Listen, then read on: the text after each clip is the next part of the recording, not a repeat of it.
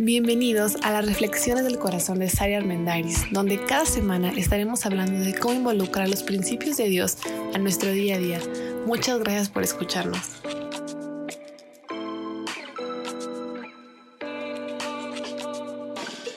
Hola, soy Sara Armendariz. Bienvenidos a este nuevo episodio. Vamos a platicar acerca del manejo emocional. Durante varios episodios hemos estado hablando acerca de la inteligencia emocional, de la inteligencia social, de la importancia de hacer ese trabajo de autoconciencia y de introspección para poder ser muchísimo más conscientes de qué estamos sintiendo, cuántos pensamientos le estamos dedicando y si acaso algunas emociones se están convirtiendo en estados de ánimo en nuestra vida y ya llevan ahí atorados muchísimo tiempo y sentimos que ya no podemos salir de ahí.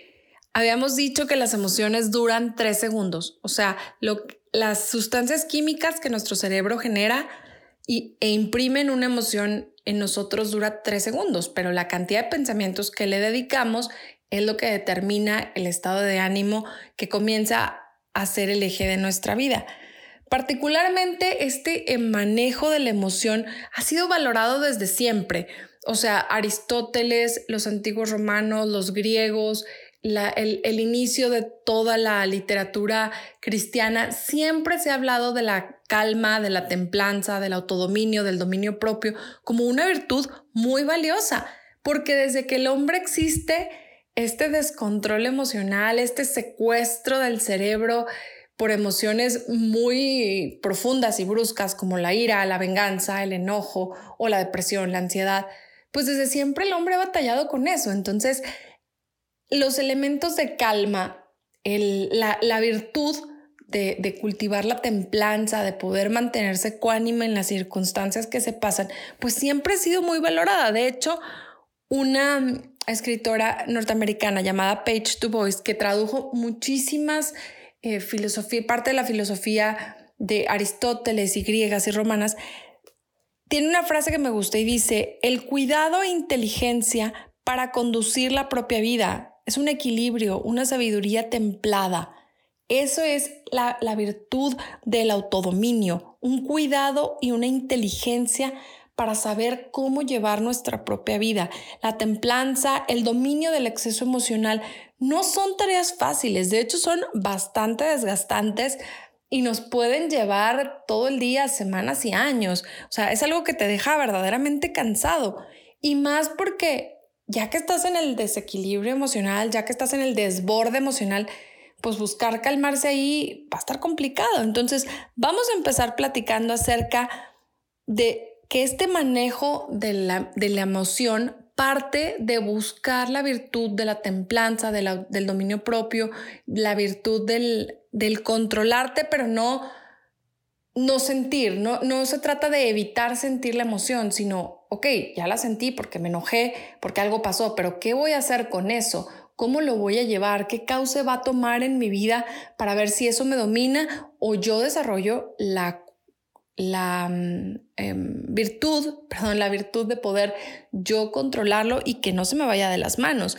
El objetivo que tenemos es el equilibrio, no la supresión emocional. Aristóteles decía que es buscar la emoción adecuada y sentirlo proporcionado a las circunstancias que estamos viviendo. O sea, ni sobre reaccionar, ni ser tan pasivos que no nos alteramos cuando nos debemos de alterar. Daniel Goleman, de los precursores de la inteligencia emocional, nos llama a mantener bajo control nuestras emociones perturbadoras y dice que esta es la clave del bienestar emocional.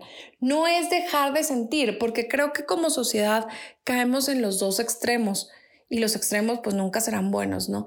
Está el que explota muchísimo y se le dice, ya, no te enojes, como si pudieras no enojarte. O sea, el, el, enojo no es malo, es una emoción, lo hemos dicho, no hay emociones buenas o malas, es algo que sientes, que experimentas. El cauce que le das al enojo en tu vida pues ese es el problema. Porque por el otro lado están las personas que, que prefieren suprimir la emoción por evitar conflictos, porque no les gusta pelearse, porque no les gusta entrar en problemas, entonces deciden evitarlo. Pero evitarlo tampoco está bien, porque eventualmente pues va a salir. O sea, que te lo guardes y no digas nada no significa que no estés enojado, que no estés airado, que no quieras eh, vengarte, que no sientas rencor. Los estudios de hecho dicen a nivel infancia que los niños aprenden a autorregularse de acuerdo a cómo los trataron sus cuidadores. Por eso es tan importante tomar esta conciencia de volvernos inteligentes emocionalmente de manera personal para poder impactar positivamente la nueva generación. Porque la forma en la que ellos se van a autorregular es aprendida, no es, o sea, por mucho que yo le diga a mi hijo, no te enojes, no te enojes, no te enojes, no se va a dejar de enojar. Él está viendo y está imitando la forma en la que yo me autorregulo y poco a poco va a comenzar a imitar en él y va a repetir el mismo patrón de cómo yo me autorregulo.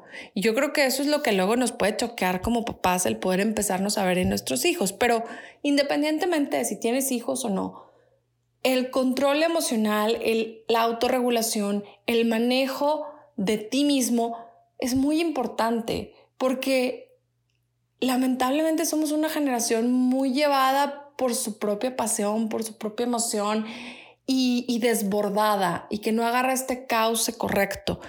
El manejo de la ira, decía Benjamin Franklin, que la ira nunca carece de motivo, pero pocas veces se trata de un buen motivo. Y quiero hablar particularmente del manejo de la ira, porque se dice que es la emoción peor manejada por los seres humanos. O sea, todas las emociones que podemos tener, Alguna vez les decía que las emociones son como los colores.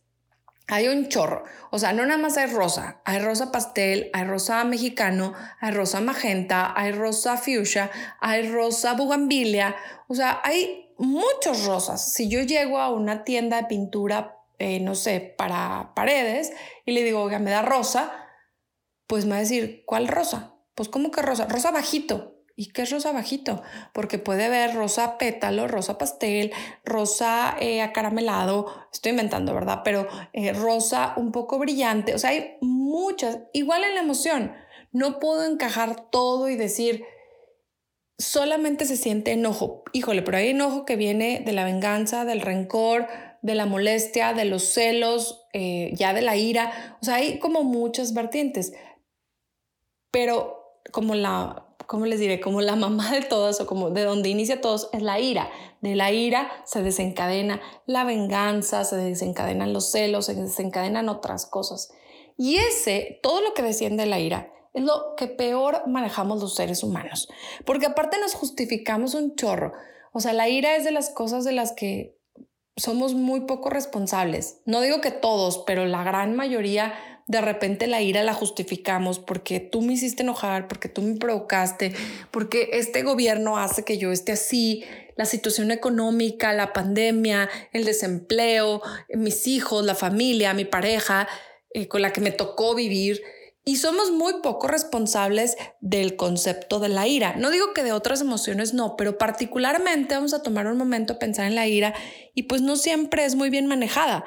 El problema de la ira es que entre más pensamientos le dediques, más crece y poco a poco se vuelve menos controlable. En general, todas las emociones así son. O sea, llega la felicidad, llega la tristeza, llega la ira, y entonces la cantidad de pensamientos que le dedicas es la bola de nieve en la que conviertes esto. Pero particularmente en la ira lo que pasa es que entre más pensamientos le empiezas a dedicar, menos controlable se vuelve. Si ya llevas mucho tiempo en este proceso, pues al final ya la razón no, no existe, ya no eres capaz de ver las cosas de manera objetiva, ya no eres capaz de ver las cosas de una manera real, ya lo estás viendo desde tu perspectiva, filtrado por cinco lentes de pensamientos diferentes derivados de la ira. De hecho, una de las recomendaciones que más me gusta de la Biblia viene en Efesios, donde dice el apóstol San Pablo, dice, no dejen que el sol se ponga sobre su enojo. O sea, no dejen que el enojo les dure mucho tiempo, basado en este principio. Porque entre más tiempo dejas, entre más tiempo pasa, entre más pensamientos le echas, dice el dicho, nomás le echas más fuego y más leña al fuego y más limón en la herida y más lo que le quieras echar. O sea, nada más crece y crece y crece y crece más. La ira es un estado de ánimo que nadie nos enseña a manejar. Como les decía ahorita, aprendemos a manejarlo como lo manejaron nuestros cuidadores, nuestros papás o nuestros abuelos o la persona que nos formó. Pero no hay una clase, no hay una pues ahora ya es común tener cursos de desarrollo humano y de manejo emocional, pero eso ahorita es común, puede parecer que hasta está de moda, pero no porque sea común, todos lo llevamos a la práctica. O sea, sigue existiendo mucho tabú al respecto y no hay una formación formal al respecto. Sin embargo, creo que en común denominador o, en común acuerdo podemos decir que pues no lo sabemos hacer muy bien. Pero los pensamientos de enojo, de rencor, de venganza, son los que descienden de la ira y hace cuenta que generan una fuerza, una energía mental muy grande que se vuelve incontrolable. Puede ser que tú te enojaste por algo muy chiquito y ponte a pensar y cuántas veces ya dos horas después no te acuerdas por qué te enojaste, pero ya estás peor que hace dos horas. Y ya te arrancas a decidir y te arrebatas y ya no piensas muy bien y ya no estás muy claro en, para empezar, qué te hizo enojar, pero no importa porque ya estás enojado, porque ya estás fúrico y ya vas a agarrar el carro, ya te vas a ir de la casa y ya vas a tomar medidas que a lo mejor fue porque le faltó sal a la sopa. Digo, estoy exagerando, pero cada quien sabrá en qué punto ya se le olvidó el inicio de todo y ya nada más está viendo cómo reacciona. Entre más pensamientos le ponemos, entre mayores son, entre más elaborados son los pensamientos al respecto, pues la ira se desencadena más, pero es que es a nivel cerebral. O sea, a nivel cerebral se empiezan a descargar más y más sustancias químicas que imprimen más esa emoción en nosotros y entonces empiezan a nublar toda el área cognitiva de nuestro cerebro. Cuanto más reflexionamos en aquello que nos hizo enojar, aparte generamos mejores razones para estar enojados, es decir, nos justificamos más y le echamos más historia y te acuerdas de más cosas. Y entonces empiezas a autocompadecerte, a decir, Claro, es más, ¿por qué no me había enojado antes? ¿Por qué antes no había reclamado esto que ahorita me estoy dando cuenta? Y le echas más, crece más, te justificas más y te empoderas más. Y al final, ¿quién te baja de ahí? O sea, si ya llevas dos, tres horas en tu mente, echando y subiendo y poniendo un ladrillo más y otro pensamiento y una nueva, eh, algo, un recuerdo que no te acordabas y que pues también te ha hecho enojar hace mucho, ya de repente estás dos metros arriba del piso donde empezaste la conversación. Así que bajarte de ella va a ser muy difícil porque ya te sientes más fuerte, más poderoso, más crecido y sobre todo puede ser que sientas que tu ira está muy justificada. Y no digo que no esté, que no tenga una razón de ser muchas veces el enojo, pero como escuchábamos la frase, la frase de Benjamin Franklin, o sea, a veces ni siquiera nos acordamos de qué nos hizo enojar. Solo sabemos que enojarse, es más, enojarse es adictivo para el cerebro. Nos genera placer, nos genera ese empoderamiento de decir, sí, me quiero vengar. Y esto es sencillo porque gira en torno a vez, otra vez en torno a mí, en torno a mi ego, en torno a que quiero aplastar al otro, quiero demostrar que yo soy mejor. Y como les digo, a veces sí hay buenas razones para enojarse, pero buenas razones que si el objetivo principal fuera llegar a un acuerdo, podríamos hacerlo. Pero si tu objetivo principal es ganar, aplastar, destruir, demostrar que eres lo máximo, pues entonces la razón ya no tiene cabida en nuestra mente.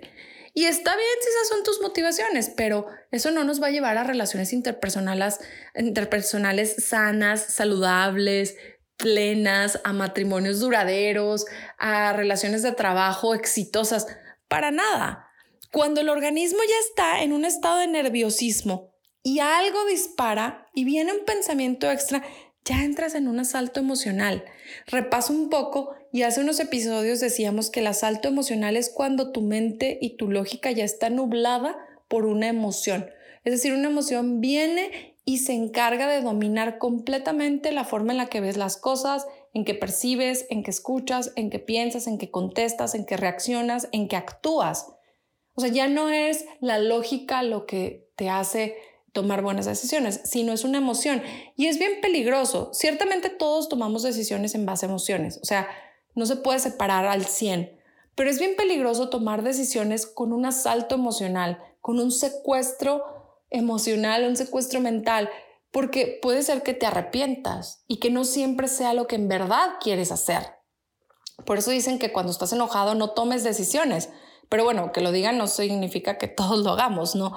pero es porque las emociones empiezan a intensificar. Entonces, si ya traes un pensamiento de enojo, de ira, de rencor, de venganza, de frustración, o sea, ya lo traes ahí, y entonces algo más se desencadena, un pensamiento extra llega, puedes llegar al punto en el que ya de plano te vuelves incontrolable y cada nuevo pensamiento que se agrega, pues complica el anterior y complica todo.